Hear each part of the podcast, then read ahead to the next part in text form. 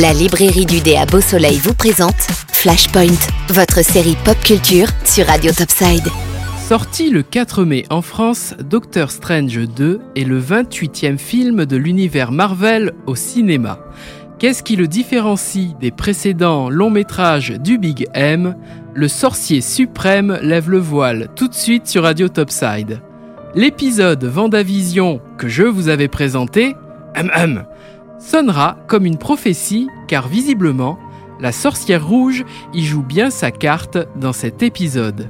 On se posait la question de son rôle, vous allez être servi. Mais revenons à notre sorcier. Porté par le brillant Benedict Cumberbatch, il avait déjà eu son premier film, et donc la naissance de ses pouvoirs mystiques. Stephen Strange a fait depuis quelques apparitions dans Thor 3, Avengers Infinity War, où il avait même spoilé le titre d'Avengers suivant, We Are in the Endgame Now. La dernière fois que l'on a revu le sorcier, c'était dans le dernier Spider-Man No Way Home. Pour ce nouvel opus intitulé Doctor Strange and the Multiverse of Madness, on retrouve Sam Raimi à la réalisation. Et il faut dire que le bonhomme était sacrément attendu au tournant. Réalisateur des films d'horreur Evil Dead ou Darkman, les fans de comics le connaissent bien pour ses Spider-Man des années 2000.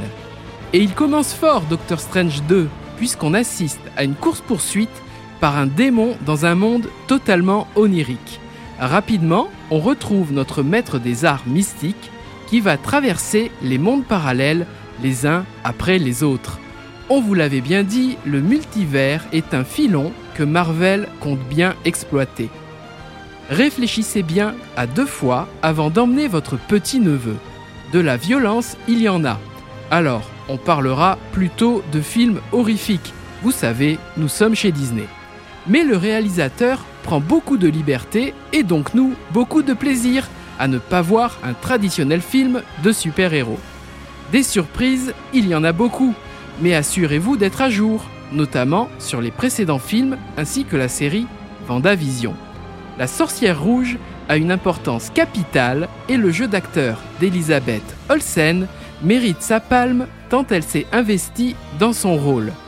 Zombie, porte qui claque, massacre. Sans vous en dire trop, ayez quand même le cœur bien accroché pour du Marvel, tout en sachant que tout finit plutôt bien? Point d'interrogation. On ne sait pas encore dans quelle direction les studios Marvel iront avec cette nouvelle phase, ni quel méchant sera l'antagoniste de nos héros. En tout cas, le calendrier est prévu pour les dix prochaines années, de quoi en reparler dans nos prochains Flashpoints. La librairie du dé vous a présenté Flashpoint, votre série pop culture sur Radio Topside. La librairie du dé, 4 avenue du Général de Gaulle à Beau Soleil.